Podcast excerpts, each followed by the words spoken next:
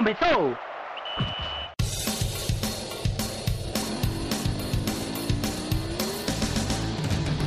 Mas qual é pouca, eu só tomo se for 10k.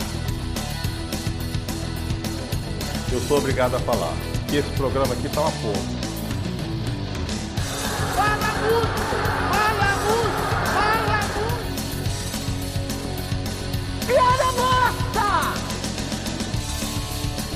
Pelas barbas do profeta!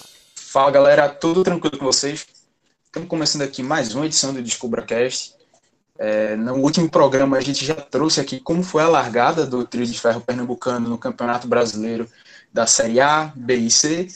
E agora a gente vai debatendo aqui como que se deu o desenrolar dessas últimas rodadas. É, já duas rodadas aconteceram na Série A e Série B. Série C rolou uma rodada no fim de semana passado. E a gente vai ver como é que foi a evolução desses times, tudo mais. Então, já me apresentando aqui, eu sou o Clis Mangama, estou aqui com os companheiros Diego Borges. Fala, Diego. Tava tentando voltar do mudo, mas fala, companheiro, fala todo mundo. Ligado aqui, um olho no peixe, outro no gato, né? Quase literalmente. Mas falar disso, o gato tá comendo o fio do fone ali. mas também de olho aqui também no Treino Livre 2, a gente tá gravando na manhã dessa sexta-feira. Treino Livre 2 do GP de Monza. Então, última volta no, no, no, próximo domingo, depois da corrida, já tem aí, gravo com o Vitor, já fazendo um jabazinho aqui. Tá mais do que certo de fazer o jabá mesmo, porque é todo mundo junto e misturado aqui. É Já não? diria o grande DM9 com CR7. Também tá com a gente aqui Fernando Castro. Fala, Fernando. Fala, Clisman, Borges, Geraldo, Vitor, tudo bom com vocês? E a gente tá gravando, o Borges falou aí que a gente tá gravando amanhã da sexta-feira, e uma rodada que o trio de ferro venceu, né? Pode ser algo difícil de acontecer daqui para frente, mas os três times venceram na última rodada, né? Também aqui com a gente Geraldo Rodrigues. E aí, Gera? Fala, Clisman, Fernando, Diego, Vitor. É, como o Fernando falou, é, não só o, o trio de ferro venceu na rodada, mas como a gente já havia projetado ali atrás, né, apresentaram melhora no caso de Náutico Esporte, com, com os novos técnicos, o Náutico vem de duas vitórias seguidas aí com, com Clay, né, o Esporte ganhou do Grêmio na última quinta, perdeu do Coritiba na- no domingo, é verdade, mas já apresentou uma relativa melhora. Então, vamos analisar aí como, como evoluíram nessa é, esporte náutico e a estabilidade do Santa também, que venceu tranquilo o Imperatriz na, no, no último sábado. Fechando a mesa aqui com a gente, Vitor Aguiar. E aí, Vitor? o pessoal que está ouvindo, o pessoal que está gravando. É, eu acho realmente interessante isso que o Fernando comentou. A gente olha para trás, ver os três times de vitória. Se brincar, a primeira vez em meses e meses e meses e meses que isso acontece. Mas também fica a ansiedade agora para saber quem é que vai perder essa, essa primeira partida, né? Porque agora o futebol pernambucano é assim, é só questão de tempo. Exatamente, não dá para botar muita fé que essa vitória vai vir desse jeito, todo mundo ganhando, todo mundo bem. É um pouquinho mais complicado do que isso. Então, já pegando o gancho aqui para falar do esporte, o esporte que teve a estreia do Jair Ventura como técnico na comandando a equipe na Série A depois da saída do Daniel Paulista. Então, teve aquela, aquele primeiro jogo contra o Curitiba lá no Couto Pereira, em que o esporte acabou perdendo no último minuto, graças a uma falha de Maílson, que cometeu um pênalti. O atacante do Curitiba, Robson, recebeu a bola na frente, estava correndo lá, morto, com o freio de mão puxado. Maílson saiu no desespero, é, perdeu de bola e acertou o jogador, cometeu o pênalti. E o zagueiro Sabino é, completou, fez o gol. Com isso, já nos acréscimos, o esporte acabou ficando com aquela frustração. Mailson perdeu a vaga para Luan Poli. Luan Poli já foi titular agora contra o Grêmio, fez um, teve uma boa atuação e o esporte conseguiu essa vitória surpreendente lá contra o Grêmio, mostrou a paternidade que tem para o time gaúcho lá na Arena do Grêmio. Quem manda lá, pelo visto, é o esporte. Então, queria já para vocês falarem aqui, começando contigo, Diego, o que é que deu para falar dessa, da importância né, dessa vitória do esporte diante do Grêmio lá e a evolução que o time tem apresentado com o Jair Ventura. Rapaz, por essa vitória nem o futuro esperava. Então, assim, e logo principalmente porque o Sport fez o gol no começo da partida. Então, acho que isso de fato foi, foi inesperado, mas assim, é, é o estilo de jogo que é propício para o que Jair Ventura consegue implementar nos times, é, principalmente quando ele o seu grande trabalho ele despontou muito bem no cenário nacional pelo Botafogo, levando o Botafogo a ser competitivo na Libertadores, mesmo não sendo futebol, é, é, digamos assim, de enfrentar de, de cara os seus adversários, pelo menos é, com, com, com, aquele jogo de proposição, né? Ele é um, é um, cara que consegue ter o, o jogo de reatividade, de, de, reação, de você ser reativo ao seu adversário. Assim, é, isso ele conseguiu bem. E já no esporte, já na sua segunda partida, na, contra o Coritiba, já estava mostrando isso, que ele também é, tinha uma parte de proposição, que o jogo foi muito equilibrado, porque o esporte e o Coritiba estão bem nivelados aí, mas o nivelado por baixo nessa Série A. Mas o. E, e, o jogo foi, como você bem falou, foi decidido numa fatalidade, no, no melhor estilo, vai filhão, parecia aquele mesmo, vai filhão! O Mailson foi lá e foi a cagada. Uh, foi um erro absurdo do goleiro, um erro que mostra que Mailson precisa sim trabalhar muito essa parte dele de definição de, de fazer no gol para não se perder na situação dessa, porque pode custar caro e custou, né? Custou um ponto caro para o esporte, mas também não só isso, dois pontos a mais para o Curitiba, que é time que briga diretamente com ele nessa tentativa de não ser rebaixado para a Série B no ano que vem. Mas voltando para falar do Grêmio e do que realmente importou de positivo para o esporte nessa, é, nessas primeiras partidas com o Jair Ventura, é justamente essa postura. Eu lembro da matéria que Geraldo fez, é, que o esporte era o quarto time, o segundo time que mais precisa finalizar para poder fazer um gol. Ou seja, é, isso já é uma, uma, uma demonstração de que essa precisão de ter finalizações corretas e transformar elas em gols tem que ser mais do que clara de que tem que funcionar. Porque vai ser um time que vai ter poucas oportunidades de finalização na partida, mas não pode perder essas oportunidades. Contra o Grêmio foi assim, teve o gol de Patrick, que ele aproveitou e bateu de primeira ali, um belo gol. Na, na dúvida ali se foi na cagada, se foi de fato uma tentativa, mas eu acho que ele quis sim bater para o gol, até porque ele viu o, o, o goleiro adiantado, o Vanderlei adiantado, e também teve pênalti. Mas assim, é, precisa ter é, esse, esse aproveitamento nas finalizações, porque vai ser o estilo de jogo do esporte, e Jair Ventura sabe jogar assim, o elenco do esporte é um elenco montado para jogar assim, então, quem sabe isso pode ser né, aquela, aquela, aquela máxima, juntou a fome com a vontade de comer. Então, quem sabe o esporte consiga, nesse modelo de jogo, levar uma situação para que ele consiga escapar do rebaixamento. Porque se não fosse por isso, acho que o cenário que está se desenhando é muito, muito, muito preocupante. Mas uma luzinha no fim do túnel aí do, da Cova do Leão.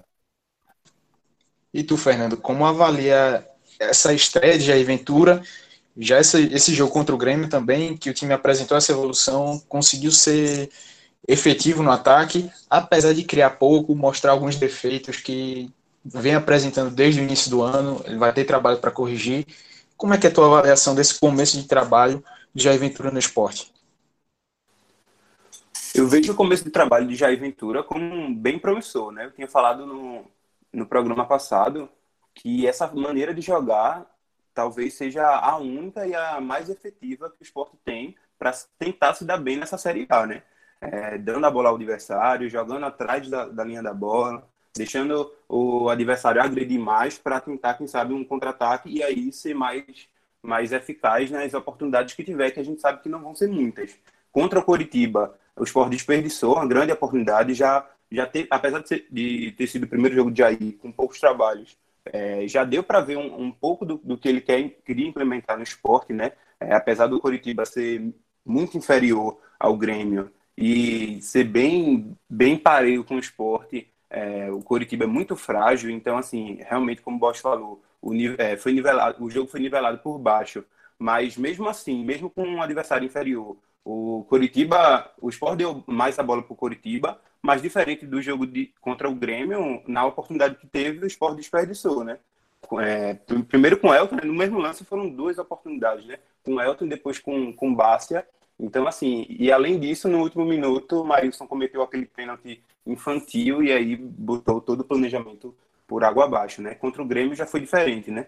E aí, assim, o, o contexto, uma vitória surpreendente, como, como o Borges falou, assim, realmente eu não esperava, mas com uma cara de Jair, né? É claro que não tem como analisar o jogo sem, sem citar o gol no início, né? Isso deu, deu a tônica do jogo, deu a, o que o técnico do esporte queria, né? Então facilitou completamente todo o planejamento do esporte. É, se o esporte com 0 a 0 já, já estaria jogando atrás, já deixaria o Grêmio jogar mais. Imagine com 1 a 0 no placar, né? Então isso tudo facilitou ainda mais essa, as estatísticas do jogo é algo gritante. O Grêmio teve muito mais posse de bola, teve muito mais finalizações, mas é aquilo que, que Jair estava acostumado com o Botafogo, é aquilo que a gente esperava que Jair colocasse em prática no esporte, né? Então, assim, é, o esporte foi muito eficaz.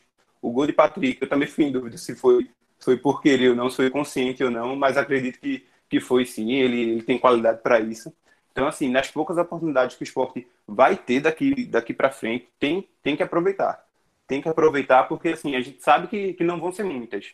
Não vão ser muitas, e o esporte precisa aproveitar para se tornar cada vez mais competitivo, ou minimamente competitivo, né?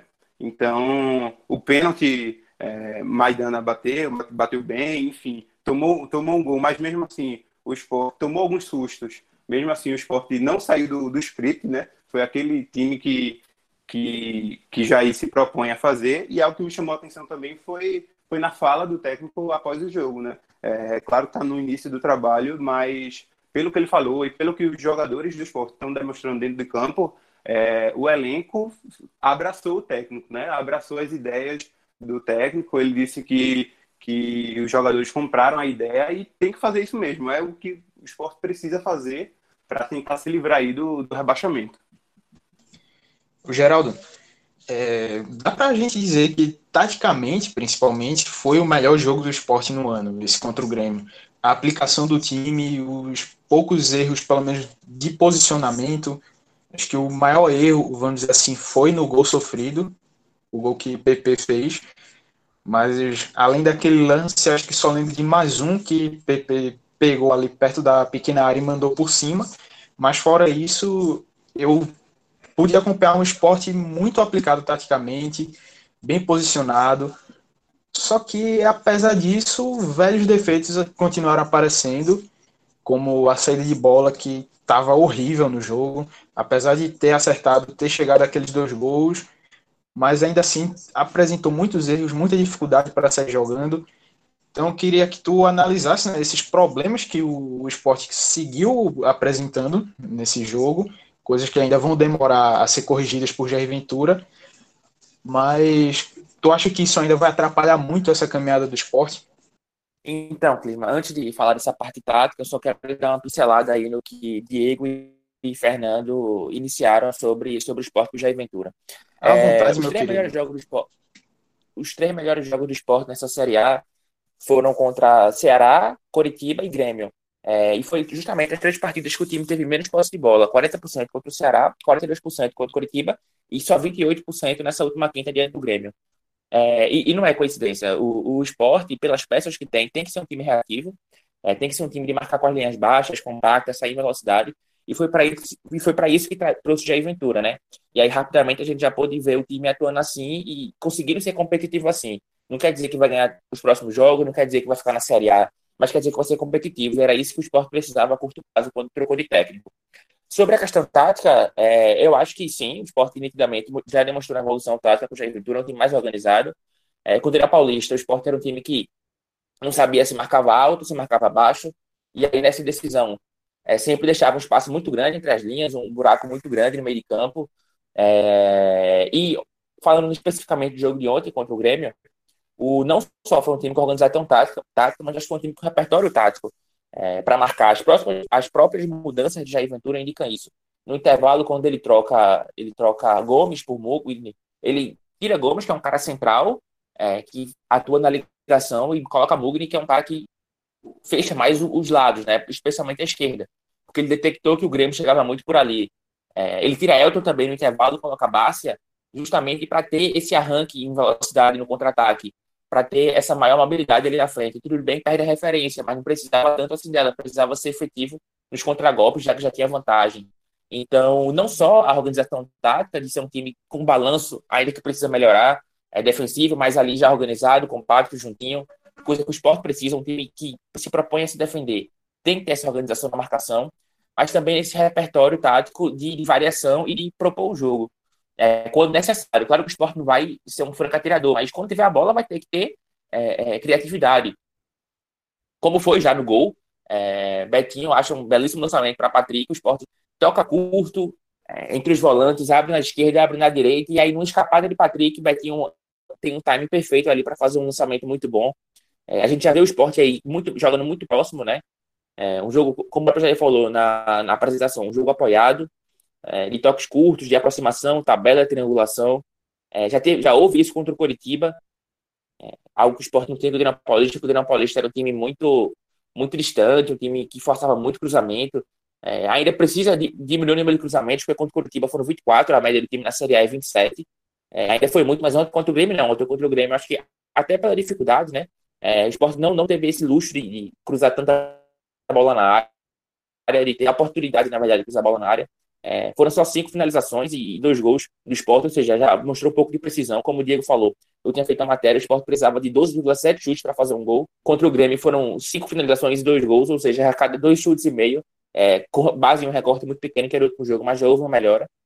Então, taticamente, já, já essa evolução. E sobre as dificuldades, Clisma, é, que você é, citou na, na apresentação, o, o esporte, coletivamente, vai ser um time melhor. Isso é indiscutível. Agora, individualmente, ainda não, porque as peças é, seguem com, com, grandes limitações.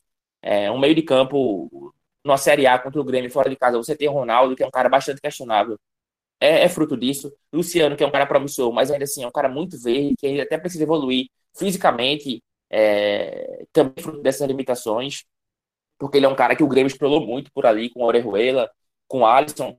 Então é, é até difícil você ir para uma Série A, para um jogo de esporte, com, esses, com dois jogadores assim, entendeu? É, então vai muito da, da questão individual também. E quanto à saída de jogo, acho que é algo que, que Jair vai, vai melhorar com o tempo porque ele mesmo falou ontem, são só guerreiros de trabalho, e aí quando você chega num, num, cenário tão adverso como é o do esporte, primeiro você se preocupa em ser reativo, né, em fechar a casinha e se defender. E essa questão de saída de jogo, claro que é um ponto que precisa melhorar também, é, e eu acho que ele vai melhorar com o tempo, agora tempo, tempo para trabalhar ele não vai ter tanto, né? acho que vai ser muito na base do diálogo, da conversa, porque o esporte jogou nessa última quinta, já joga domingo, aí depois joga quinta-feira de novo, contra o Fortaleza fora, depois já viaja para São Paulo para pegar o, o Palmeiras no próximo domingo, ou seja, é, são sete partidas aí em três dias, então ele não vai ter esse tempo todo, mas o esporte é um time com outro ânimo, com outra organização, com outra postura, e querendo ou não, mesmo tendo sido um jogo de, de muito, muito domínio do Grêmio, né, muita posse de bola, é, o esporte conseguiu vencer e isso dá muita confiança, muita confiança mesmo para a sequência de trabalho. Sair da zona de rebaixamento também é outra coisa que muda o ânimo do time, o esporte é 14 colocado, é, então foi, foi uma vitória assim, surpreendente e, e muito pontual, né? que quebrou uma seca de cinco jogos sem vencer e um jejum de três partidas sem marcar gols. Então, a tendência é que os ânimos do esporte se elevem depois disso e, e, o time possa confirmar esse início de boa sequência aí contra o Goiás na Ilha do Retiro neste domingo. Vitor, já aproveitando, é, além da tua análise também, que tu tiver a complementar do que os companheiros falaram, queria que tu falasse também a tua visão sobre essa mudança no gol.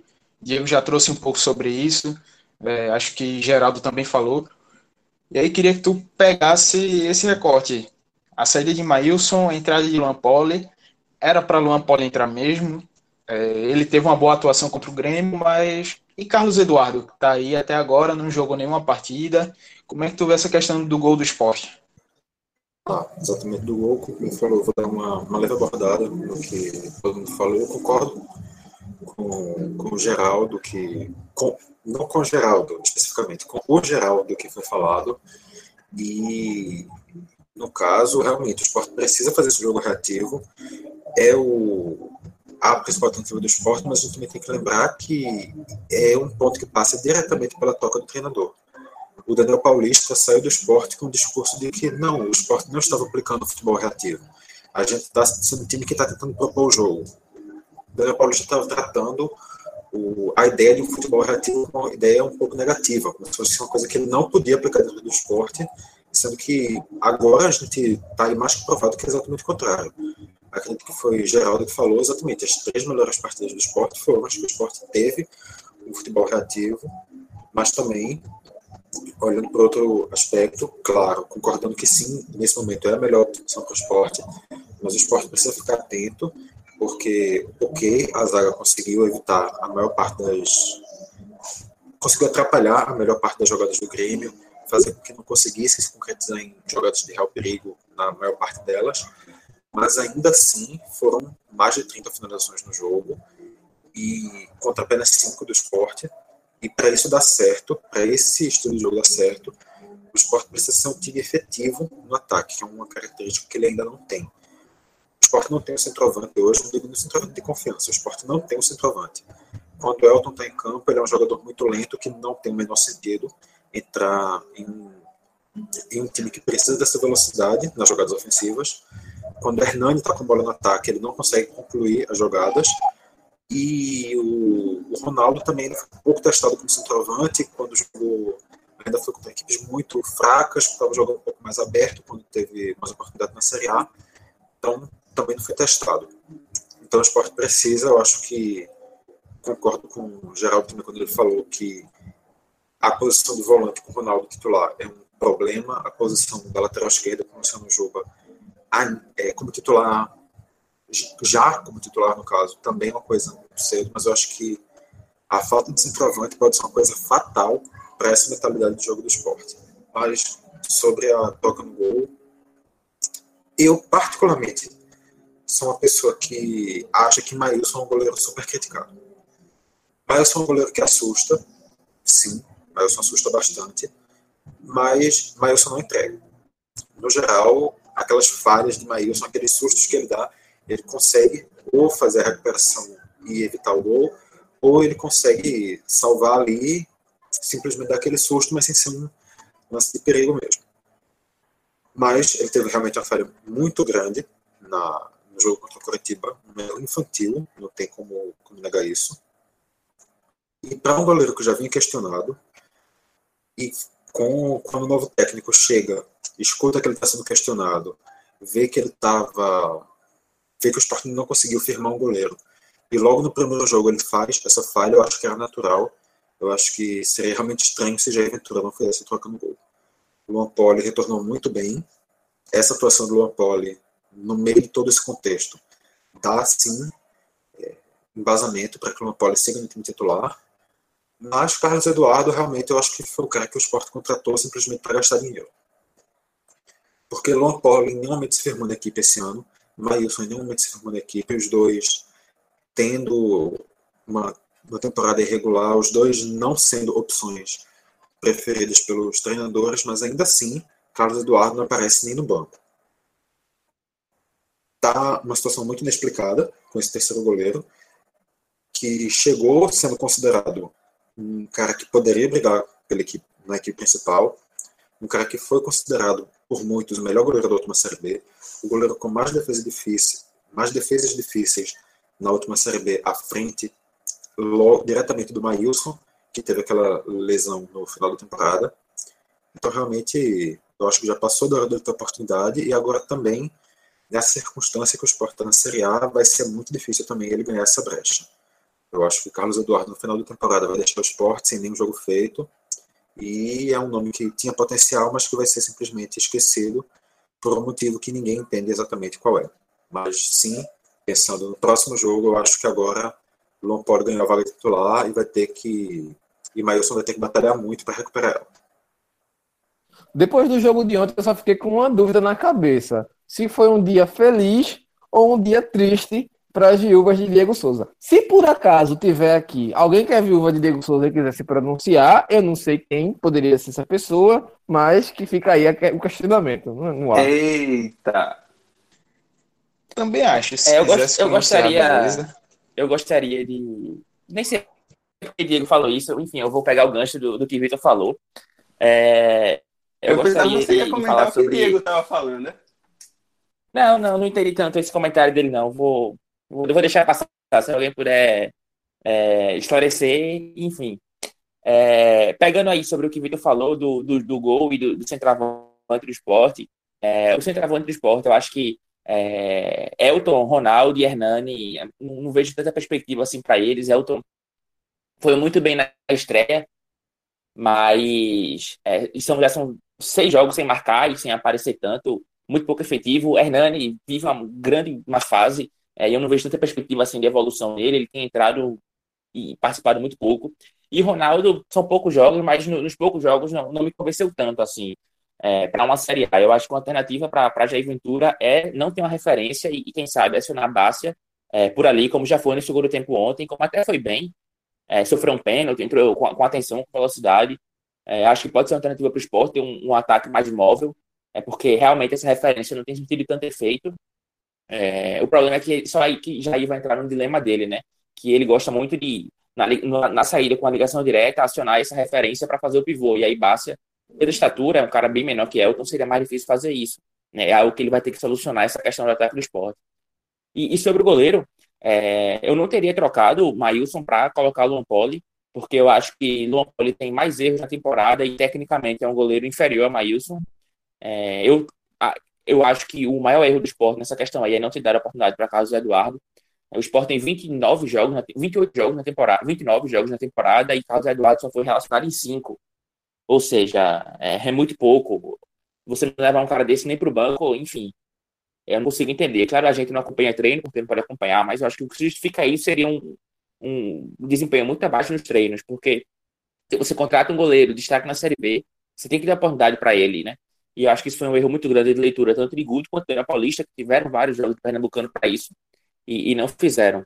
Mas já que foi trocado o goleiro, já entrou o Luan Poli, que ele tem a sequência, né?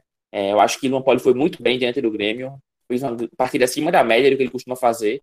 E espero que isso dê confiança aí para ele e, e, quem sabe ele consiga ser mais regular, né? Coisa que esse ano ele ainda não para você. Foram 13 jogos dele no ano. Primeiro ele começou fazendo análise com o Maílson, depois ele foi titular com o Daniel Paulista e retornou agora após 11 partidas. Então, acho que fica a expectativa para quem sabe ele ter um pouco de confiança depois dessa boa exibição dele contra o Grêmio e o esporte encontra um pouco de paz no gol, porque é, já foram quatro mudanças de, de, de, goleiro no ano e isso não é benéfico. Um time trocar tanto de goleiro assim, ainda mais no meio de uma série Então, Fernando, aproveitando também, fala o que é que tu vê dessa mudança no gol, o que é que dá para esperar de Luan Poli, se Carlos Eduardo realmente deveria ter uma chance, e também já aproveita e emenda o que é que dá para esperar nas próximas rodadas, pelo que o esporte apresentou com o Ventura, tanto contra o Curitiba e contra o Grêmio. Eu concordo com o Geraldo em praticamente tudo que ele falou. Acho que o maior erro do esporte, e aí, assim, falando da, da comissão técnica, inclusive das que passaram, da de Guto, da de Daniel Paulista, foi não ter dado oportunidade a Carlos Eduardo. É, e assim, é, chega a ser inexplicável, porque, primeiro, ele foi uma contratação bastante elogiada por praticamente todo mundo. Foi um dos melhores goleiros da Série B, se não o melhor, um dos que mais fez defesas difíceis como o Vitor citou. Então, assim, é, ele não ter oportunidade em uma temporada que os outros dois goleiros do esporte não conseguiram se firmar é algo inexplicável.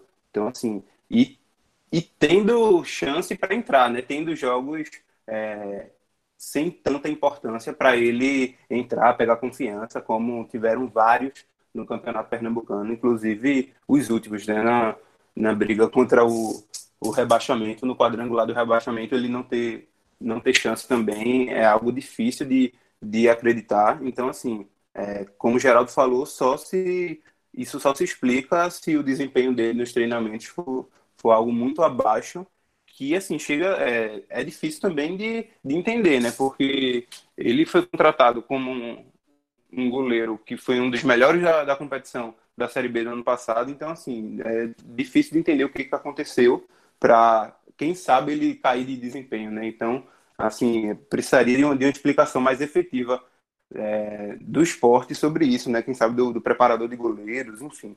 Então, para mim, é, ele devia, deveria ser testado, esse foi o principal erro. Mas, é, já que não foi testado, que agora Luan Poli tem uma sequência, né? E que não saia no primeiro erro que cometer, porque isso com certeza abala a confiança dele, é, abala a confiança dos torcedores, do próprio elenco, do próprio time. Então, assim, é, realmente, já que, que ele entrou, eu, eu acho que Maílson também deveria deveria ter saído. Né? Ele vinha cometendo algumas falhas, principalmente questão de, de confiança é, que ele não conseguia apresentar. Então, assim, eu, te, eu teria testado o Carlos Eduardo, né? Como não foi testado, agora que o Luan Poli tem uma sequência, né? E sobre perspectiva, né, para os próximos jogos, eu vejo um, uma, uma luz no fim do túnel, né? Aliás, no começo do túnel, digamos assim, já que o campeonato tá, ainda está no início. É, o esporte de Jair Ventura apresenta um, uma boa perspectiva, um futebol promissor. E assim, o que Geraldo falou, eu achei perfeito e era o que eu ia falar, inclusive, é, em relação a centroavante. Por mais que o estilo de jogo de Jair Ventura peça um centroavante, peça uma, uma peça de referência no ataque, é, como ele teve Roger no Botafogo, que fez isso é, bem, foi um, um, dos melhores anos da, da carreira de, de Roger. Então, assim, é, mas Elton, Brocador e Ronaldo, os três já foram testados, os três não conseguiram convencer. Então, eu inclusive acredito que ele pode fazer isso, ele está pensando em fazer isso, porque uma das mudanças dele no jogo contra o Grêmio mostrou isso, né? Ele tirou justamente o Elton para a entrada do Bárcia e, e Bárcia ficou ali ao lado, ao lado não, de, de Marquinhos, enfim, com uma grande variação. Acho que essa pode ser uma, uma boa perspectiva Inclusive, assim, os dois são os melhores atacantes da temporada do esporte, né? São, enfim, os que mais deram resultado nessa temporada, o que apresentaram um futebol melhor. Então, acho que, que pode ser testado, sim, uma dupla de ataque com Marquinhos e Leandro Bácia. É uma dupla mais, mais ágil, mais móvel, sem um centroavante fixo, sem uma referência fixa. Então, assim, eu acredito que pode ser uma, uma boa solução, inclusive para incrementar ainda mais o contra-ataque, né? Com velocidade, mais incisivo, mais perigoso. Então, assim, eu vejo um, uma boa perspectiva, tendo em conta que o, os centroavantes do esporte não conseguiram se firmar ao longo do tempo, né? E não podem reclamar de, de falta de oportunidades, né? O que mais pode é Ronaldo, que chegou por último, teve poucas oportunidades, mas mesmo assim teve e não conseguiu se firmar, né? Então, galera, é, sobre o Náutico agora, a gente avançando para passando para o Timbu, o Náutico venceu, né? Venceu o Figueirense nessa semana, ganhou por 1 a 0, apesar de apresentar, tomar alguns sustos, né, durante o jogo, mas ainda assim o time conseguiu buscar, fez aquele gol no contra-ataque com as boas entradas né, de Thiago, da Belmonte, chegou a duas vitórias, vai apresentando uma evolução, aumenta a confiança então, já puxando contigo, Vitor, é, o que é que tu tira dessa evolução né, que o Náutico vem apresentando com o Gilson Kleina e se já dá para manter para a próxima sequência de jogos, que logo mais é, vai pegar o Brasil de Pelotas no próximo sábado, vai pegar também a sequência dos próximos cinco jogos, Brasil de Pelotas fora, Botafogo de São Paulo em casa, Chapecoense em casa, Sampaio Correia fora e Cuiabá fora. Durante essa evolução aí do Náutico, dá para achar que o Náutico vai chegar bem nessa sequência, que é uma sequência um pouquinho complicada, chata? É, sobre essa sequência ser chata, não sei se concordo contigo, porque, ok, a Chape é um time chato, o Cuiabá, que está na liderança da competição, é um time chato, mas do outro lado também Brasil de Pelotas e Sampaio Correia também facilitam bastante. Eu acho que é uma sequência bem, bem equilibrada, mas isso é detalhe. O Náutico de Omar Pozo vinha sendo uma equipe muito burocrática, uma equipe que não conseguia produzir. E a gente está vendo já uma evolução bem clara nesse início de trabalho do Jason Kleina. Está conseguindo os primeiros resultados. O Náutico que largou no campeonato já dentro de uma zona de rebaixamento, já está agora com duas três seguidas, já está conseguindo reverter essa situação. Conseguiu vencer é, um rival agora que, que, apesar de não ser nem de longe o melhor Figueirense de todos os tempos, ainda assim tem peso, tem peso da camisa, é uma equipe de uma qualidade razoável, que tem condições de, talvez não brigar para acesso, mas uma equipe do Figueirense que dá para, que está ali na, no, como uma equipe razoável da, da Série B, não ganhou de, de qualquer time, nenhum Sampaio Correia, lanterna do, lanterna morto, acabado, lá embaixo na tabela, e eu acho realmente que isso está mostrando uma, uma nova cara do Náutico. O Náutico está fazendo aquilo que, que o Náutico precisa fazer, está jogando de uma maneira que faz sentido, não está dentro de uma. Eu acho que já deu uma teimosia que o Gilmar da Pouso estava vindo. Eu acho que essa refrescada foi muito importante para essa para essa reviravolta do Náutico, mas claro, ainda falta muito evoluir lá no lá dentro do elenco. O elenco do Náutico não é um elenco perfeito. Quando você olha para o elenco individualmente, com todos esses desfalques que o time tem, é um time complicado. A gente vê uma zaga que é um problema crônico no Náutico. Quando entra, começa a ir bem, ele se lesiona. E agora a gente está chegando a ver em algumas partidas o time tem uma zaga formada por Fernando Lombardi e Rafael Ribeiro, que é uma coisa que é para matar o verrubro de ódio. E realmente são existem lacunas à lateral direita com o Hereda não está rendendo como deveria. A, na lateral esquerda também o William Simões não está no, no, seu melhor momento dentro do clube.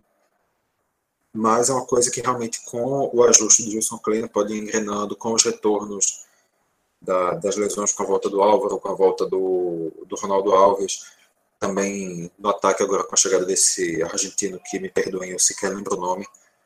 Com, essas, com esses retornos também o Náutico pode, pode voltar a engrenar mas não pode ficar simplesmente dependendo disso, porque querendo ou não, a, o campeonato está seguindo enquanto, enquanto essa galera está parada. Jimenez, então, na dúvida. É... Lembra do no Náutico. Não, Jimenez, na dúvida de, de, de estrangeiro do Náutico, chuta o Jimenez que acerta. Faz sentido, faz sentido. Mas. É, quanto, quanto a essa sequência de agora, eu acho que o Náutico tem um bom potencial como eu falei, enfrentar o Sampaio Correio é um time que está acabado, não conseguiu apresentar nada na Série B. Na última vez que eu olhei na tabela, peço perdão se isso já tivesse alterado, não conseguido um ponto, mas na última vez que eu olhei estava zerado na lanterna, perdendo para todo mundo. Conseguiu um bom empate contra o CRB, né? 2 a 2 fora de casa, mas também foi um muito bom resultado. Mas só o que o Sampaio faz na Série B, pô. Só faz subir e ser saco de pancada e dar, sair distribuindo pontos assim pra galera aqui, ó. Tamo aí, três pontos aí, três pontos, três pontos, três pontos. É só que o Sampaio Correia sai fazendo na Série B. Momento rage. O tubarão passeando lá pela praia de São Luís e tudo mais. Não, meu amigo, não, meu amigo. Não, meu amigo. O tubarão de São Luís aí é, da, é daqueles grandão, aquela, aquela baleia que encalha. E aí a galera vê como é que você a dar paulada. Todo, todo mundo dando paulada, pô. Todo mundo dá paulada aquilo ali. Pelo amor de Deus. Meu irmão, Ibama vai bater nessa, viu? Aí, Diego, aproveitando já que tu começou, como é que tu avalia essa sequência, né, dos próximos jogos do Náutico? Tem aí o Brasil de Pelotas, vem depois o Botafogo de Ribeirão Preto, Chapecoense, Sampaio Correia e Cuiabá. É, vamos lá. É, assim, acho que tem duas coisas que Gilson Kleiner vai precisar lidar, e uma delas, o Dalpozo, duas, na verdade, o Dalpozo já lidava, né? Uma não é culpa do Dalpozo, a outra é. A primeira é a questão das lesões, que o Vitor também falou, é, tá voltando aí, voltou já o Camutanga, tá voltando aí o Ronaldo Alves, também o Álvaro, alguns nomes já começam a, a voltou também o Guilherme Paiva, mas, assim, é, são situações que o, o, o Kleiner vai ter que dar conta, mas também tem essa questão da, do, das peças que ele indicou para o elenco, inclusive o argentino Paiva, que estava no Sol de América, é um desse. O, o Jimenez, tá vendo? Chutei o errado agora.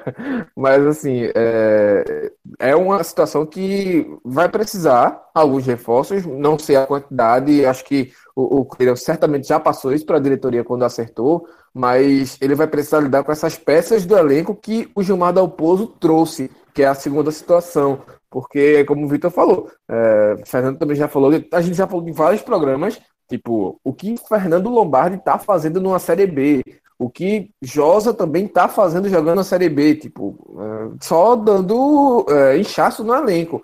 Por mais que sejam utilizados, mas estão sendo utilizados com um nível muito baixo do que o Náutico precisa render nessa Série B. É, assim, é, eu, sei, eu entendo que é uma questão de planejamento, entendo que é uma questão de aposta de você manter aquele é, é, é o grupo, você manter aquela, aquela questão do entrosamento para crescer e tudo mais, como o Dalpozo já tinha conseguido fazer isso com a Chape quando subiu lá em 2013 para a Série B, para a Série A, perdão, mas nem sempre essa fórmula vai ser repetida, e principalmente numa Série B tão equilibrada quanto essa. Mas acho que o Kleina é capaz sim de conseguir reverter esse, esse, esse cenário, mas é, não acho que vai ser também assim de um dia para noite, não, porque mesmo tendo essas duas vitórias, como já foi pontuado aqui, o Náutico não jogou o melhor o seu, o seu melhor futebol do ano e não jogou, não está com a, a, melhor situação de algumas peças principais, como no caso também as laterais, que vão ser são sempre muito exigidas nesse, nesse estilo de jogo do Kleina, vai precisar melhorar isso também. Mas, assim, é, é, time tem. Elenco, acho que ainda precisa de algumas situações, mas acho que o Kleina consegue dar esse ritmo, tanto é que já está tirando leite de pedra aí, fazendo essas duas vitórias, mesmo que não seja da melhor forma, da, da forma mais fácil. Mas assim, para essa sequência que vem agora, acho que não vai ser uma sequência fácil, não, porque são adversários chatos, principalmente esses próximos dois jogos. Uh, tem o Brasil de Pelotas, é um jogo horrível de você disputar em relação ao, ao, ao, a todo o cenário, né, toda a situação, porque vai ser um jogo às nove da noite, no frio de, de, de, de lá de Pelotas. Tipo, é, é, jogo que os jogadores vão jogar de camisa longa e de, e e de luva, muito certamente. Uh, a gente está vendo uma frente fria grande aqui no Brasil, ou seja, os jogadores vão sentir e isso faz sim diferença. Alguns jogadores já são acostumados, claro, mas uma coisa é você ter aquele costume de jogar uma temporada no clube, você tem esse hábito. Outra coisa é você jogar lá uma vez no ano. Então, assim, isso é pesado para os jogadores. Acho que eles vão sentir sim uh, nesse jogo. Acho Sem contar ser... a logística da viagem, né, Diego? Que é muito difícil. Exato. Né? Náutico foi para Porto Alegre, está treinando lá só para depois ir para Pelotas. Então, é, além da distância, ainda tem é, todo esse deslocamento que complica bastante. É, por isso, assim, eu vejo esses dois próximos jogos como dois jogos difíceis, porque o Botafogo também é um time chato.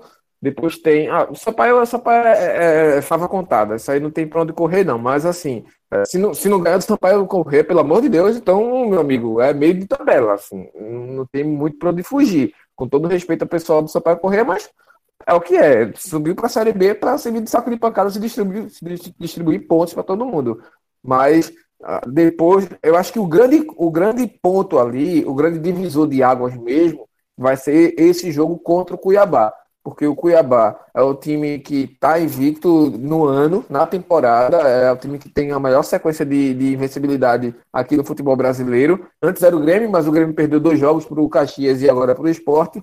Mas é, o Cuiabá está aí com um bom rendimento. O pessoal, ah, o Cuiabá, cavalo paraguaio, meu amigo, não venha com essa não, porque de seis jogos, o time já larga com quatro vitórias, dois empates numa Série B, vai criando casca, vai criando casca, e aí eu volto ao exemplo da Chape. Ah, cavalo paraguaio, cavalo paraguaio, a Chape foi nessa mesma pisadinha, jogo a jogo, vencendo, empatando, vencendo, empatando, vencendo, empatando, perdendo um jogo ou outro ali, mas quando o pessoal atinou para a Chape, já estava já a cinco rodadas, sete rodadas para o fim, e a Chape lá dentro do G4 e foi até o final, perdeu a liderança para o Palmeiras, mas foi até o final do acesso na vice-liderança. Vale pontuar aí, Diego, é que o Cuiabá segue esse exemplo da Chapecoense de, é um, de ser um time bem organizado administrativamente, Total. tem um aporte financeiro de empresários, de várias empresas lá de, na capital do Mato Grosso, né, Cuiabá, a Chapecoense lá também no interior catarinense, então times bem organizados que uma hora essa boa administração, essa boa gestão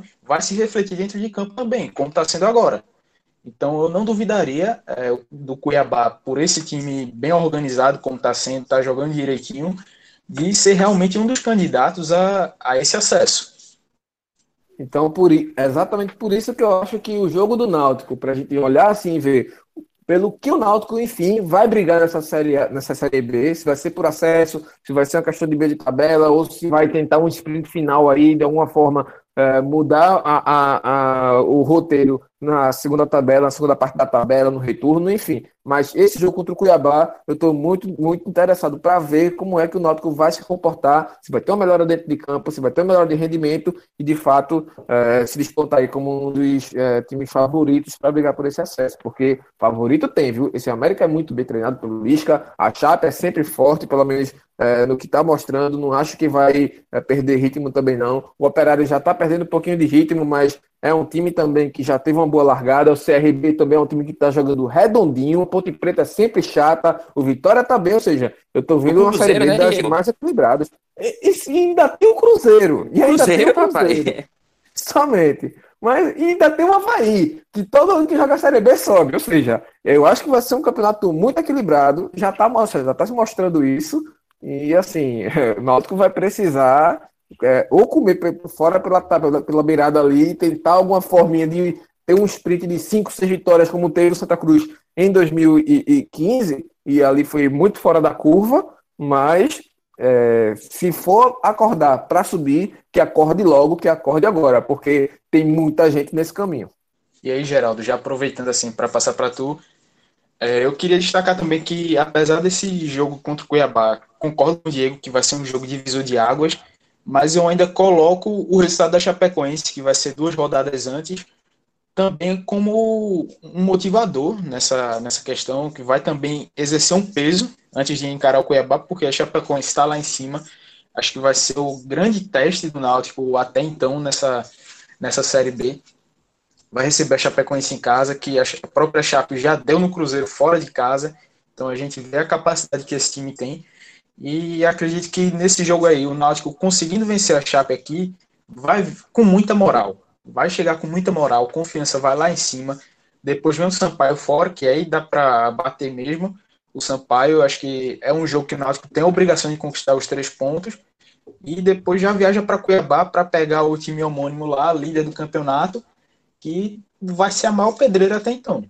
Então acho que vai passar muito por aí. Esse jogo da Chape vai ser um, um fator que vai pesar, seja para cima ou para baixo, para quando pegar o Cuiabá lá fora. Eu acho, Clisman, que não só o jogo, o jogo da Chape, é, mas essa, essa, essa, sequência como um todo, porque eu acho que não é uma sequência necessariamente difícil, é, mas é uma sequência chata, porque são jogos espaçados da Série B, vai não desacelerado agora, serão jogos a cada uma semana, mas como a Diego falou, pegar o Brasil é, em Pelotas é, é, muito complicado por causa da viagem, por causa do frio, é, o jogo vai ser extremamente conveniente no sábado à noite, Aí, ok, depois o Náutico retorna para casa para pegar o Botafogo, um adversário acessível. É, e aí sai para pegar o, o, Sampaio. Não é tão difícil pegar o Sampaio, mas o, o, o estádio Castelão é um estádio muito, muito chato de jogar. É um gramado alto, fofo, é um campo grande também. Assim, por mais que seja frágil o adversário, não é, não é o, o melhor território do mundo. E, e analisando mais a, a, sequência como um todo também, o, o Náutico são, teve um começo muito difícil de série, de série B, né? demorou a, a ganhar e engrenou duas vitórias seguidas. É, são duas, duas vitórias seguidas é, seis, seis jogos é, invicto, né? E ainda assim, mesmo nessa boa maré, se a gente for olhar direitinho, porque querendo ou não, mais que tenha muitos empates, é, é uma sequência muito possível porque você não perde, não perder é importante. Mas ainda assim, o Náutico está três pontos do, do G4, ou seja, é, tá ganhando, engrenou bem, melhorou a confiança, trouxe uma vitória fora de casa difícil contra o, o, o Guarani, era sentar três pontos.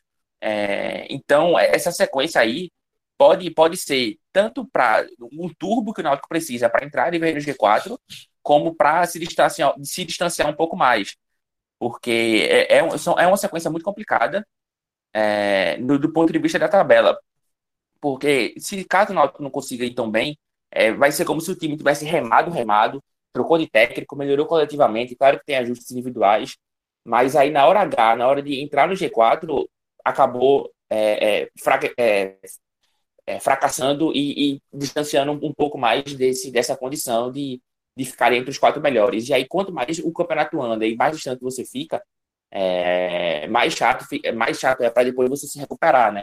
Porque a Série B é um campeonato muito difícil e esse ano está muito equilibrado. O Diego exemplificou aí sete, oito times com, com condições de subir, Cruzeiro, América Mineiro, Vitória, é, o próprio Havaí, que sobe todo ano, que disputa, e ainda mais com o Geninho, são dois acessos nos últimos anos com o Geninho, que é o técnico atual, o próprio Cuiabá, Chapecoense, enfim. É uma sequência que, para mim, é, é, é. É, não é determinante para saber se o vai subir, mas pode ser bem, bem importante aí para a confiança e o ânimo da equipe, é, brigando, visando uma briga pelo G4. Mas aí, se o Náutico conseguir passar bem por essa sequência, é, comprovar, fazer o, o, o favoritismo contra, contra Sampaio Correia, que apesar de ser um jogo difícil, que é favorito. É, vencer bem o Botafogo em casa, que também é favorito, aí já é, já é um outro gás é, para a sequência da Série A, para a sequência da Série B, perdão, especialmente no jogo contra o Cuiabá, que é o último aí desse, desses jogos difíceis que a gente citou, desses jogos mais complicados que a gente citou. Então, eu vejo assim, é, um, é uma sequência muito, muito chata para o Náutico que pode ser determinante para a confiança da equipe visando o G4. É, não ainda pela Série B, que é o campeonato logo, mas para confiança, a confiança e para o ânimo, sem dúvida nenhuma, é, é, é, passa muito por esses jogos aí, o, o Náutico nessa Série B.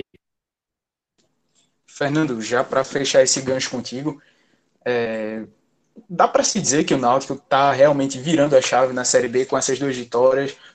Queria que tu passasse isso, né, na tua visão, se está virando a chave, que tipo de evolução que tu vê na equipe e o quanto também que essa, essa próxima sequência vai ser determinante para mostrar as aspirações do Náutico nessa competição. Eu acho que dá sim para dizer que o Náutico está virando a chave, apesar do segundo tempo horrível contra o Figueirense. É, o Náutico vem evoluindo no comando de Gilson Kleina.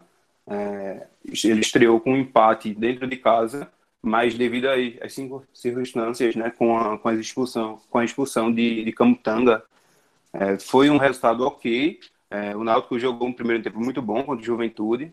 E aí, depois disso, fez um bom jogo contra o Guarani. Eu gostei muito do, do jogo que fez é, fora de casa. Contra o Figueirense, eu já achei mais abaixo. Eu achei o pior jogo sob, o comando de Gilson Kleina, principalmente o segundo tempo. O Náutico passou aí de, de perder o jogo. O Figueirense teve muitas oportunidades, no mínimo aí umas três oportunidades claríssimas de gol. Então, assim, é, não seria nada surpreendente se o Figueirense saísse dos aflitos com a vitória.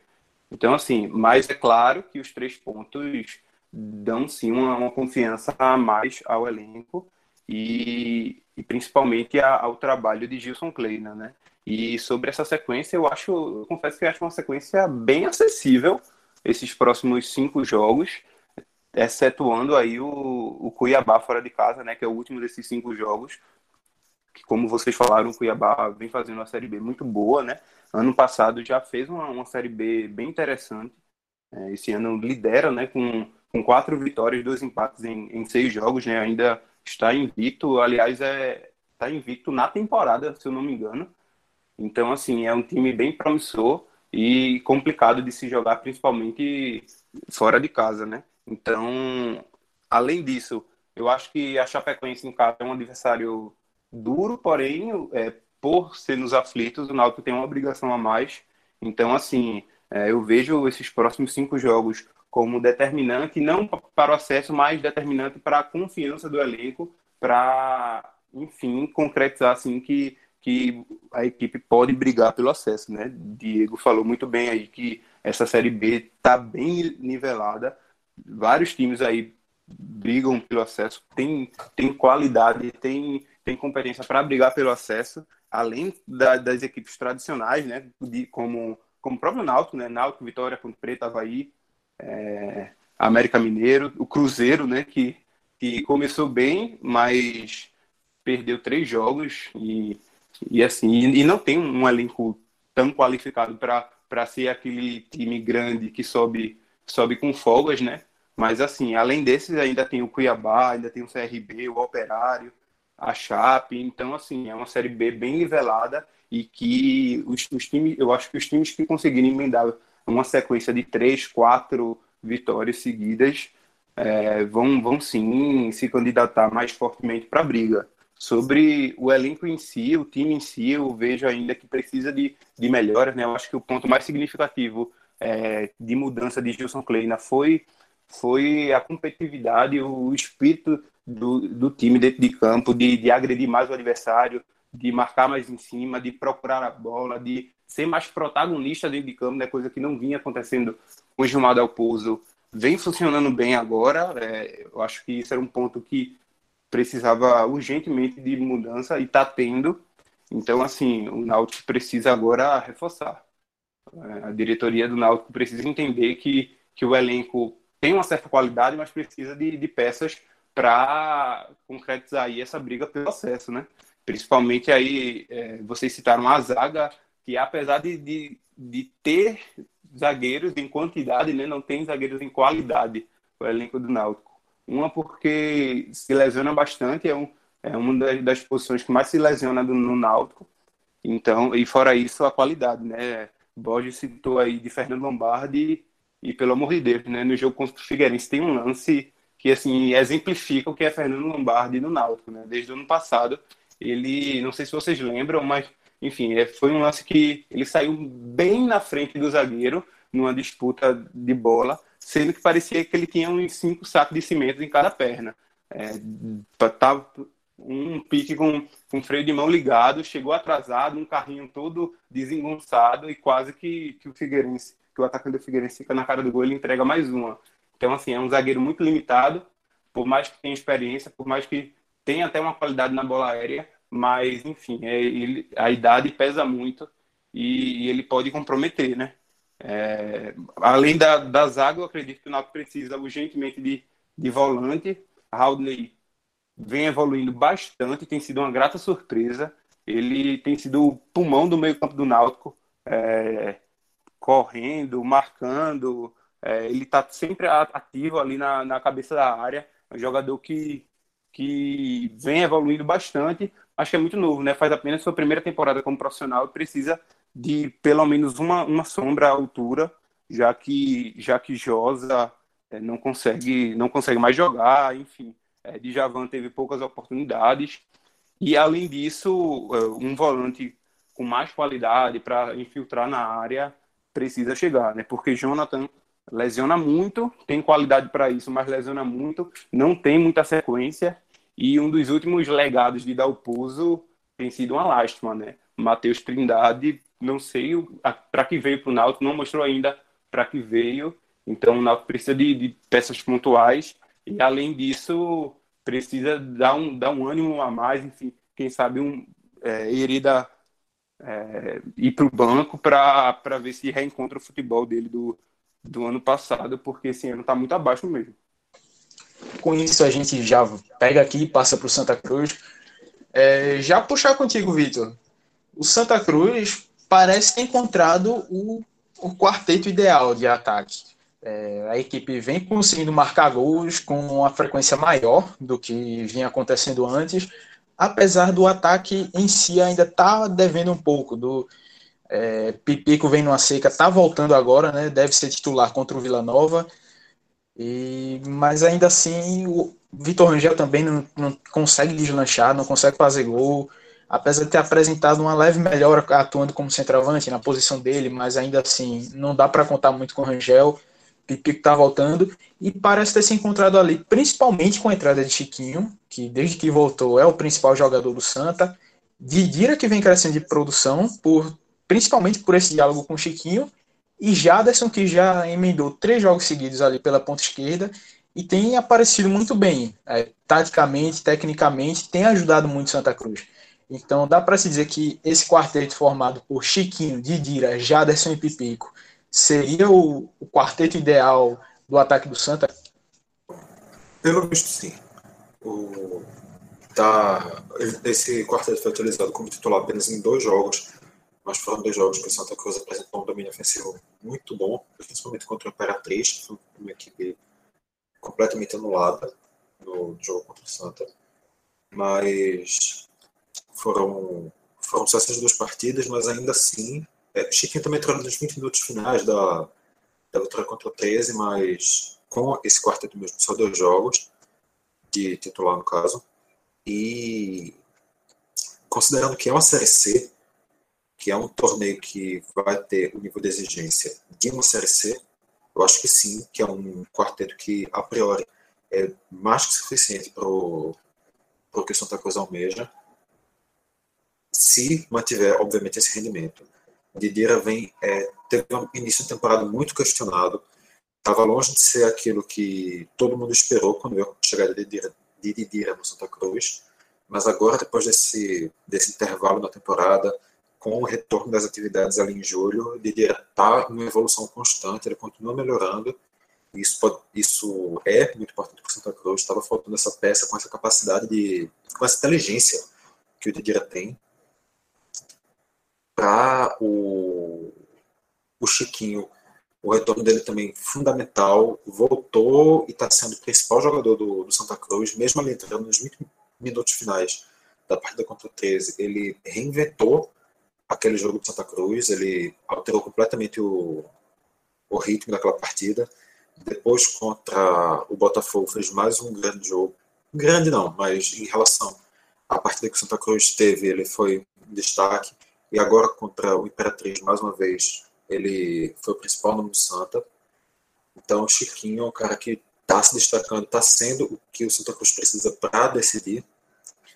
Com, né, no outro lado, o Jaderson, uma posição que vinha sendo muito criticada pelo Itamar Schulli, no caso, criticada mesmo, tem né, pedido, né, solicitado na dele, criticada.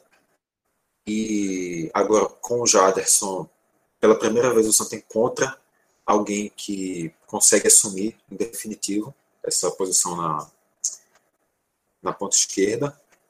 E lembrando também no caso que o Jaderson também pode jogar na lateral esquerda, caso o Santa Cruz continue com esse, esse problema atrás, ele também pode ser uma opção. E em centroavante, nos últimos jogos a gente estava com o Vitor Rangel em campo. O Vitor Rangel, que, como já bem falou, o Clisman não tem esse mesmo rendimento. É um jogador que o Santa Cruz fez um esforço muito grande para manter a equipe, mas já ali naquele final ele já não estava na, na, primeira parte da temporada. Fez poucos jogos, não, não sei se estava convencendo esse esforço todo. E agora ele realmente provou que, não, que foi um esforço mais do que ele merecia. Ele está devendo provar muito. É uma reserva cara. E acaba sendo um erro aí do Santa Cruz, mas que com, com os outros acertos que tem no time acaba compensando. Agora o retorno do Pipico. O Pico vinha em uma fase ruim no, nos últimos, nas últimas partidas antes da lesão. Mas existe também a expectativa de que com uma, uma armação muito mais qualificada, com uma qualidade de bola chegando muito melhor para ele, por esses outros três jogadores desse quarteto, realmente o Pipico possa voltar a ser o goleador que a pessoa de Santa Cruz espera. Então, para o Santa, realmente, é, a perspectiva nessa Série C é muito positiva. A cada jogo que passa, isso está sendo reafirmado. Santa Cruz, isso já tinha sido definido, acredito, durante o último programa, mas não sei se chegou a ser comentado. Santa Cruz, nas últimas duas passagens na Série C, sequer chegou a pisar na liderança da, do grupo A em nenhum momento. E voltou a fazer isso esse ano.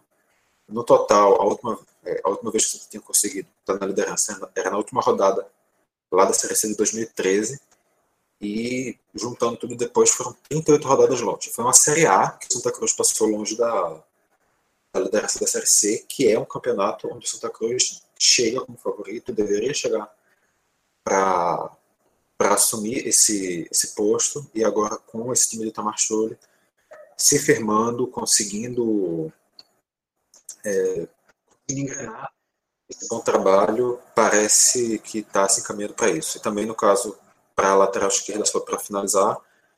O Elivelton agora surge aí como opção para essa improvisação que vinha sendo jogada na lateral do Santa desde a saída do Fabiano, que também nunca chegou a, a convencer no time. E fica aí a expectativa. Ele parece ser um cara pesado, tá parecendo ser um jogador que você não vai esperar a velocidade dele, mas é, também se ele vai ser vai ficar como a opção do Santa Cruz para a ou como uma opção do time, porque o Santa continuaria no mercado em relação a isso. Aí é esperar para ver. Diego, o que é que tu pode falar também sobre esse quarteto e também o que é que dá para esperar do Santa com essas próximas rodadas? Tem o Vila Nova aí e uma sequência que o Santa pode, apesar de todas as complicações, tentar se firmar mais ainda no G4. Eu não acho que esse seja o quarteto ideal, não. Acho que o Jaderson renderia melhor como lateral esquerdo, até porque é um jogador que é veloz, é, é rápido e, e, tem também uma boa recomposição na marcação. Ele, o Júnior só, tá, só tem saído bem nesses últimos jogos porque tem essa cobertura do Jaderson e ele fez essa posição durante todo o Campeonato Paranaense o que também não é tanto, se você for olhar, não é um parâmetro dos melhores do futebol, Campeonato Paranaense, até porque o Atlético joga com o, seu time de garotos e tudo mais, mas queira ou não queira, é um know-how para o jogador, né? Tipo, é, não fica também tão atrás em questão de nível técnico se você for olhar para a Série C. É, o William Simões foi um dos melhores jogadores do Campeonato Paranaense do ano passado se não me engano, jogando pelo Maringá, isso. E destruído na Série C pelo Náutico. Ou seja, é uma situação que ele pode ser sim é, é utilizado pelo Itamar ali nessa função e deixar espaço para Negueba, que também é um jogador muito, muito veloz, muito ágil, mostrou bom rendimento nos, nos poucos minutos que foi utilizado até aqui, sempre no segundo tempo. Então acho que seria ideal no caso, o Didira e o Chiquinho ali um pouco mais recuados, fazendo essa, essa questão da armação, ou então o Chiquinho caindo mais para a direita, enfim, é como o Itamar está armando essa, essa situação, e ter o Negueba também mais à frente, dando essa opção, e o Pipico aí sendo essa, essa, essa, essa peça, que, como o Vitor falou, a tendência é de que a bola chegue mais no pé do Pipico a partir de agora, que ele tenha mais essas oportunidades, que está chegando no pé do Rangel, e o Rangel está isolando a bola na torre da, do refletor da, da Rua das Moças. Então, assim, é, acho que isso pode ajudar sim o Pipico, mas Itamar precisa parar de olhar a lateral esquerda só como o calo do Santa, porque era o calo por causa do Fabiano. Não era o calo porque o William Moraes ou o William Alves ou o Dani Moraes dão esse espaço. Não, é porque o Fabiano dava o espaço, o Fabiano deixava o rombo. E por mais que o, o Itamar goste do Fabiano, meu amigo, pelo amor de Deus, deixe esse esse, esse amor de lado, porque não tem condição nenhuma de Fabiano ser considerado titular em qualquer equipe. Mas assim, pelo menos pelo que ele mostrou no Santa, né? Não sei se ele vai jogar bola no Operário, mas pelo que ele mostrou aqui nesse, nesse, nessa parte do passagem pelo Santa Cruz, não dá nem para salvar muita coisa.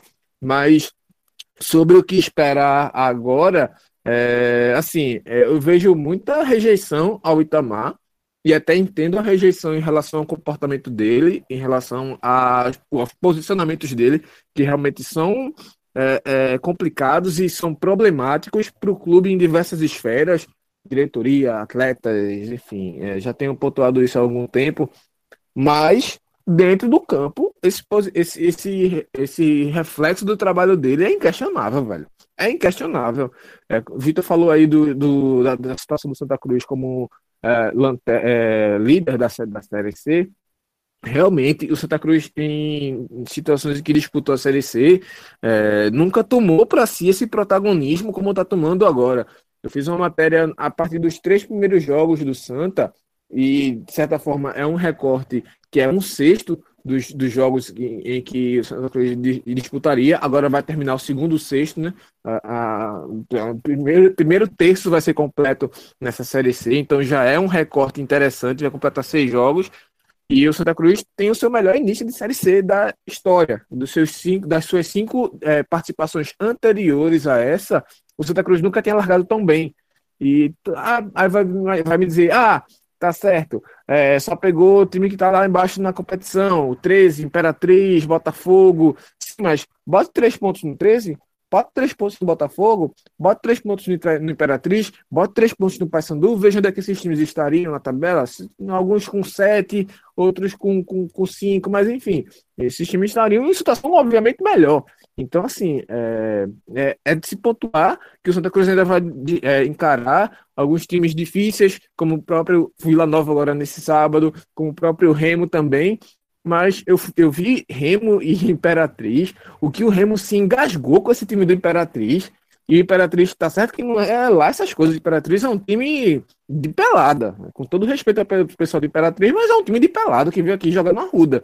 E isso vai muito à questão da direção que, enfim, está com diversas situações de problemas em relação à gestão. Foi comprar, o, clube foi comprado praticamente por uma, uma empresa gaúcha que está fazendo o que quer. Até o Paulinho Kobayashi jogou o cargo, jogou a toalha e disse: Ó, desse jeito eu não quero, que estão querendo mandar na minha escalação e eu não sou técnico disso. Muito louvável a, a, a postura do Paulinho Kobayashi, que assumiu o América agora no lugar de Roberto Fernandes. Então, assim, é, eu acho que esse começo do Santa Cruz dá o respaldo que o Itamar Filho precisava e agora só falta ele ter uma questão de noção, uma coisa chamada noção, um simancalzinho e dizer, ó, eu vou parar de estar tá trocando tapa com Deus e o mundo. Ele não precisa trocar tapa com Deus e o mundo. Ele tem a segunda maior invencibilidade vigente do futebol brasileiro agora, com a Santa Cruz. Só fica atrás do Cuiabá. Então, assim, ele não precisa estar sempre justificando que perdeu o título para o Salgueiro porque o, o, Bandeira deu um impedimento quando não deveria, que não foi marcado um pênalti que deveria ser marcado. Enfim, Isso não vem mais à tona, velho. Passou, acabou. O Pernambucano ficou para trás, velho. Pronto, massa, beleza. Terminou invicto, sim, nunca foi campeão. Sim, beleza, acabou, velho. Série C. O que importa é a Série C, o que importa é deixar a Série C. É voltar para a Série B. E ele tá conseguindo isso. Agora, agora ele também precisa só dar um passinho atrás em algumas convicções, como essa da lateral esquerda. Em vez de colocar Jaderson e você ter uma, um lado esquerdo extremamente veloz e ofensivo e produtivo com Jaderson e Negueba fazendo aquela, aquele revezamento ali, com a gente falava, a gente lembrava muito do, do, do, Brasil, se não me engano, com, com Dunga, quando tinha Maicon e Daniel Alves. Tipo, era uma situação interessantíssima de futebol e que dava muito trabalho para a defesa segurar. Você pode ter isso com Jaderson e Negueba. Tipo, claro que tem toda a ressalva em relação à comparação técnica, mas isso é um diferencial nessa Série C que é tão nivelada por baixo. É uma Série C nivelada por muito baixo. A Série B é muito equilibrada, mas por cima. A Série C está nivelada por baixo. O Vila Nova não tem um ótimo rendimento. O Manaus tem um bom rendimento em casa. Fora de casa tem trabalho. O Botafogo da Paraíba está fechando. O Botafogo da Paraíba está horrível. Tá diretor indo embora. Técnico já o quarto do ano. É, presidente renunciando. Ou seja, está muito nivelada por baixo essa Série C. E você tem um diferencial, você ter um, um, um, plus no seu time, e você não poder, não querer utilizar isso, você poder utilizar e não querer, aí para mim é a questão de você ser bitolado, você ser aquele cara que só quer fazer o feijão com arroz. E isso é um problema de Itamar. Esse é o problema, que é só que ele faz o feijão com arroz. Faz bem feito? Faz. Mas não só isso vai resolver sempre, como não resolveu no Pernambucano, como não resolveu no, na Copa do Nordeste, como não resolveu na Copa do Brasil, quando precisou ter algo mais, quando. É, enfim. Acho que ele precisa tirar um pouquinho esse, essa, essa, essa, essa rédea, sei lá, o, o, o, o cabresto ali, só pensar daquele, daquela, daquela forma e querer inovar um pouquinho, modificar uma situação. Poderia ter testado muito fácil isso com essa situação. No contra o Imperatriz, jogo fácil, jogo na conta, o Santa Cruz dominando o jogo desde o primeiro minuto. Poderia ter testado isso no segundo tempo. Tirava o Júnior. O Júnior foi bem na lateral esquerda, mas também contra o Imperatriz, que não jogasse bem, estava morto, pelo amor de Deus. Mas colocava o Jaderson ali na esquerda, botava o Negueba na frente, via como é que ia se comportar, enfim, velho, é, porque poderia ser uma coisa que eh, o Santa Cruz se acertasse e conseguisse uma situação até o final da temporada e ser aquele grande diferencial. Mas é só o começo, Série C tá aí, o Santa Cruz está largando muito bem. Agora é cuidar para não perder esse ritmo e eu já estou falando demais, desculpem. Sim, Diego. E acho que também vale ressaltar essa, esse teste que poderia ser feito na lateral esquerda, porque o Santa Cruz desde o começo do ano, tem uma defesa muito sólida. É um time bem estruturado taticamente, que sabe se defender bem, toma poucos gols. Então, com isso, já é já é um ponto que dá para você fazer esse teste. Se aqui atrás a gente segura, vamos dar um pouco mais de liberdade aqui desse lado, nos tornar um pouco mais ofensivos, já que é um dos calos da equipe. O Santos é um time que cria pouco. Pelo menos nos últimos jogos, agora isso tem melhorado. Mas querendo ou não, foi uma assina no ano inteiro por ser um time que acabava criando pouco, pecando um pouco mais nessa, nessa armação de jogadas, tendo pouca criação, poucas chances ao longo dos jogos. Então, com isso, é, reforçava esse lado esquerdo, é, apesar de que eu acho que Jaderson na esquerda eu tenho minhas dúvidas também quanto ao rendimento dele defensivo, mas pelo menos em questão é, de voluntariedade, é um cara que corre muito, se doa, então poderia até ajudar, mas não tenho a mesma certeza quanto a posicionamento ali na primeira linha, mas acho que vale o teste com ele e Negueba. Mas então, é, se o Santa tem já esse ponto forte consolidado da defesa, então por que não tentar é aquela a ousadia mesmo que está faltando no Itamar, usar um pouco mais nesse lado esquerdo para poder melhorar o rendimento ofensivo do Santa, ainda mais porque o Santa tecnicamente é um time superior, acho que aos demais do grupo. É um time tecnicamente que você comparar, nenhum time aí tem um, um meio de campo com meio de campo ataque com Didira, Chiquinho e Pipico. Jogadores rodados, bons tecnicamente, com que são diferenciados para o nível da Série C. Não tem nenhum time com, pelo menos do que eu já pude ver, então, principalmente no grupo A, não tem nenhum time com essa qualidade técnica. Eu acho que em questão de organização, é, e, e, coesão do time e time jogar organizado, acho que só o Ferroviário se iguala porque o técnico do Ferroviário sabe trabalhar com o Ferroviário bem, o Marcelo Vilar. O, jogo que eu vi do Ferroviário contra o Botafogo, o, o, Ferroviário engoliu o Botafogo. O Botafogo não fez praticamente nada contra o Ferrão lá. Mas assim, também engoliu o Vila Nova lá no Ceará. Exato. Então, assim, é questão de organização. Mas se você olhar peça por peça, o lateral do Ferroviário é Thiago Costa, pô. Tava jogando retrô aqui tipo, ninguém nem sequer olhou para ele, nem pra Série D, como no caso o Afogados poderia ter olhado. Ficou uma mágoazinha, eu queria, viu? caberia. Mas assim, é, acho que realmente, você olhando peça por peça, o Santa Cruz tem um elenco superior tecnicamente. Mas o Ferroviário é um time muito organizado e o Marcelo Vilar sabe trabalhar. Então acho que eu, eu colocaria os dois no mesmo patamar ali, Santa Cruz e Ferroviário, mas realmente, pelo que eu vi do, do, do, do, do Remo, já assisti todos os jogos, pelo menos um jogo de cada uma das outras nove equipes, hum, tecnicamente fica muito abaixo do Santa Cruz. É, só o Ferroviário que eu colocaria ali perto. Isso, Ferroviário mais pela organização mesmo e que em casa é um time que se, se manda para frente. É ofensivo, não quer saber quem é que vai enfrentar, ele vai para cima, vai se impor. Esse é um ponto que dá para destacar desde o ano passado, principalmente na época que o Marcelo Vilar estava no comando lá da equipe. Então é algo que dá para se destacar e que se o Marcelo Vilar seguir até o fim, acho que o Ferroviário realmente ele passa para a próxima fase da Série C. É, Fernando, já aproveitar também contigo para te perguntar como que tu avalia essa estabilidade que o Santa teve e se teve, não, vem tendo né, no time, é, conseguiu largar bem. Tu acha que com essa estabilidade também, esse diferencial técnico que a equipe tem, vai conseguir passar bem nessa sequência de jogos que vai ser realmente complicada? Pega o Vila Nova fora de casa, volta para enfrentar o Remo no Arruda e depois já tem o Manaus fora também. É, é uma sequenciazinha chata. Como é que tu avalia isso aí e como que o Santa deve passar por ela, pelo que já apresentou até então no, no campeonato? Eu acho que essa estabilidade do Santa Cruz tem tudo para fazer com que o time passe de fase bem, passe de fase com confiança, como por exemplo, como o Náutico passou em 2018 e 2019, né?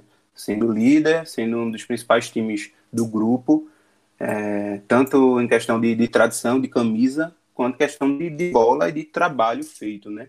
É, eu acho que, que essa estabilidade do Santa Cruz, o Itamar Chuli tem muito mérito nisso, como o Diego Borges bem citou aí, apesar de todas as declarações, de todas as reclamações, das, das coletivas controversas, enfim, isso a gente coloca de um lado, mas o trabalho dele dentro de campo é muito bom.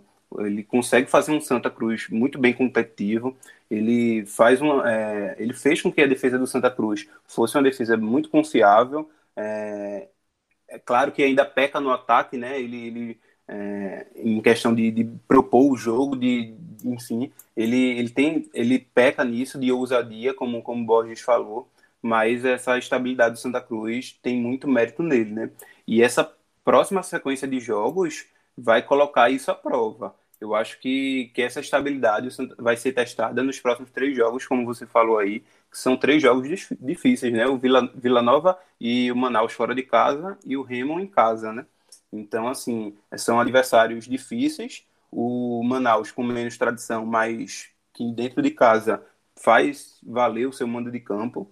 Então, assim, eu acredito que que se o Santa Cruz passa bem dessa, dessa próxima sequência de, de jogos, encaminha muito a classificação, encaminha muito pelo futebol jogado e pela pontuação, né? Porque o Santa Cruz tem três vitórias e um empate em quatro jogos, então assim tem tudo para se classificar bem, para se classificar com moral para o quadrangular do, do acesso, né? Então assim, é, eu acho que, o trabalho do, de Itamar é promissor, eu acho que ele deveria assim testar mais variações, principalmente de ofensivas. Eu acho que, apesar desse encaixe aí de Jaderson, de Dira, Chiquinho e Pipico voltando agora, é, eu acho que ele pode testar mais, pode e deve testar mais o Negueba, principalmente por conta da, da ótima Série C que ele fez no, no, no ano passado. Ele conhece a competição, ele foi um dos principais destaques.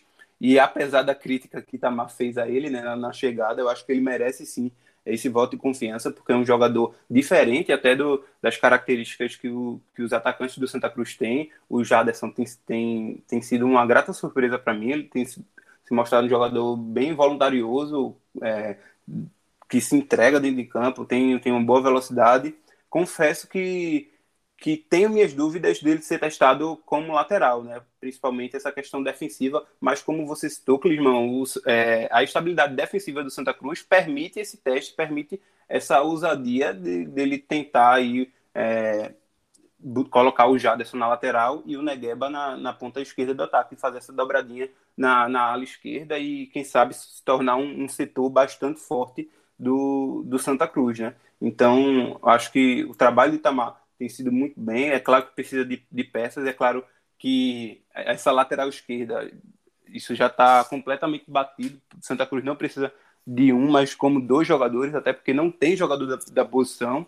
É, o Santa Cruz acaba tendo um, uma sorte por ter jogadores do elenco que faz também essa função, né? E aí são vários jogadores, né? Começou o ano com o Felipe Gabriel, que até está tá escanteado no elenco é, com Célio, Júnior, o próprio Jaderson, o próprio Chiquinho, que numa emergência também pode fazer a lateral. Então, assim, tem muitos jogadores do elenco que podem quebrar o galho, mas não são jogadores da posição. Então, o Santa Cruz precisa urgentemente contratar para essa posição. Então, é, eu acho assim que.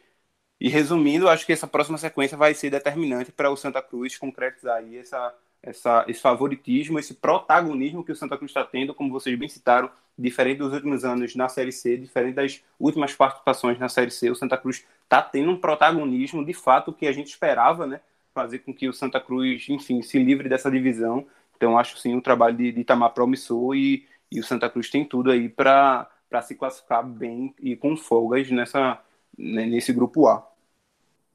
O Geraldo, e para a gente arrematar aqui, com a chegada desses reforços, na lateral esquerda pelo menos, é, se reforçou para a zaga, talvez deva chegar aí mais um, um atacante de referência, talvez um meia um volante também, dependendo do que o mercado oferecer. Então acho que fechando essas carências aí da equipe, o Santa Cruz realmente se posiciona nessa questão de, vamos usar essa palavra, do protagonismo na Série C. O Santa realmente vai se posicionar como protagonista e tendo essa, esse diferencial para estar tá se mantendo no G4 e avançar a próxima fase? Sem dúvida, Clisma. Eu acho que o Santa Cruz hoje, é, pela força do trabalho de Campo e Tamachuri, já é um, um, protagonista da Série C.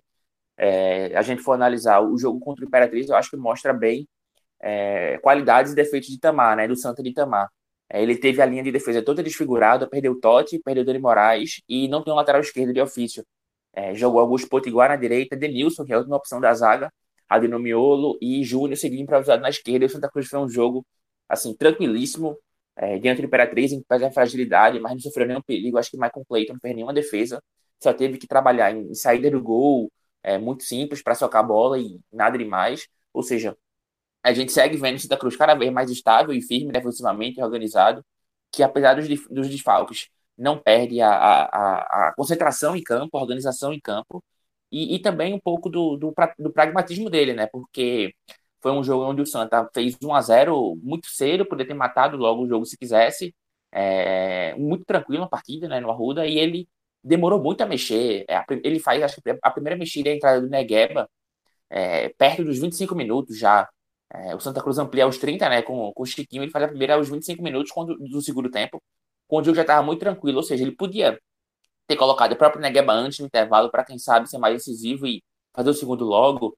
É, poderia ter testado o próprio Jaderson na esquerda no lugar de Júnior. É, eu sei que ele é um jogador muito ofensivo, não sei como ele se sairia marcando tão defensivamente, né? Mas vale o teste. Ele, é, Itamar tem respaldo para fazer isso no, no, no, Santa Cruz, pela organização, pelo trabalho do campo dele, que é excelente. É, não seria um teste no jogo pontual contra o Imperatriz em casa, que é, minaria todo, toda, todo o trabalho dele. Então, é, ele teria esse respaldo para fazer isso. É, eu acho que. E, e, sobre o, o, que você perguntou a Diego do, do quarteto ofensivo, né? A Diego e a Vitor no começo, se o quarteto ofensivo seria esse. É, eu não tenho certeza também se é, esse é o melhor.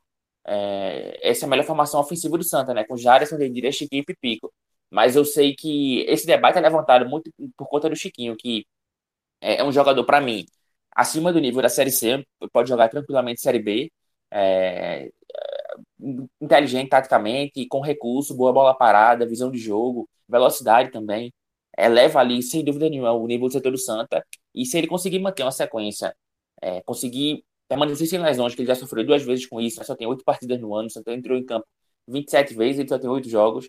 É, sem dúvida nenhuma, é, é um reforço que o Santa ganha é, para essa Série C, para essa reta final importante de temporada, que é buscar o acesso. Então, atualmente, para mim, o Santa já é protagonista, é o time mais organizado, e sem dúvida nenhuma, que reforços praticamente colocam o Santa Cruz como não só é, é favorito aí para estar tá na próxima fase, mas favorito definitivo para subir de divisão. Então, beleza, galera. Com essa aqui a gente fecha o nosso debate, nossa edição do DescubraCast. É, queria agradecer aqui os amigos que participaram do debate, Diego, Fernando, Geraldo e Vitor. Para você que ainda não acompanha a gente nas redes sociais, procura lá no Twitter e no Instagram, arroba Caixa Brita. Pode chegar lá, comentar, dar uma cornetada também se o programa não, não ficou legal, se ficou uma bosta, se tem alguma coisa que valeu a pena, que você achou interessante, que pode sugerir também, comenta, chega lá, participa aí com a gente, beleza? É, também pode achar a gente no Facebook, facebook.com.br caixabrita. Também a gente, é, você pode encontrar a gente, se ainda não sabe, em outros cantos, você está ouvindo a gente aí num agregador, no Spotify, também pode encontrar a gente no Apple Podcasts, no Google Podcasts, qualquer agregador também vai ter lá o Caixa de Brita, vai ter o DescubraCast e os outros programas. É, já adiantar aqui para você também que o site da gente logo mais vai estar no ar de novo, então a gente vai anunciar aí nas redes sociais para você acompanhar as nossas produções, que também vão ter produções de texto lá, então vai ficar massa, tá tudo voltando, retornando aos eixos aí, então fica ligado. Agradeço também a você que nos ouviu até agora. Então, um grande abraço e até o próximo programa. É o novo se você, é o novo se você conheceu o torcedor do Sampaio, manda esse programa para ele. Ah, Qualquer coisa pode marcar. Fala comigo lá no Twitter, me marca lá. Ah, esse Diego aí falou merda, beleza. Né? A gente se conversa. Eu mostro alguns númerozinhos do Sampaio na Série B, somente. Alô, Sampaio, beijo, tubarão. E com essa tabocada aí a gente se despede. Tchau, tchau, galera. Valeu!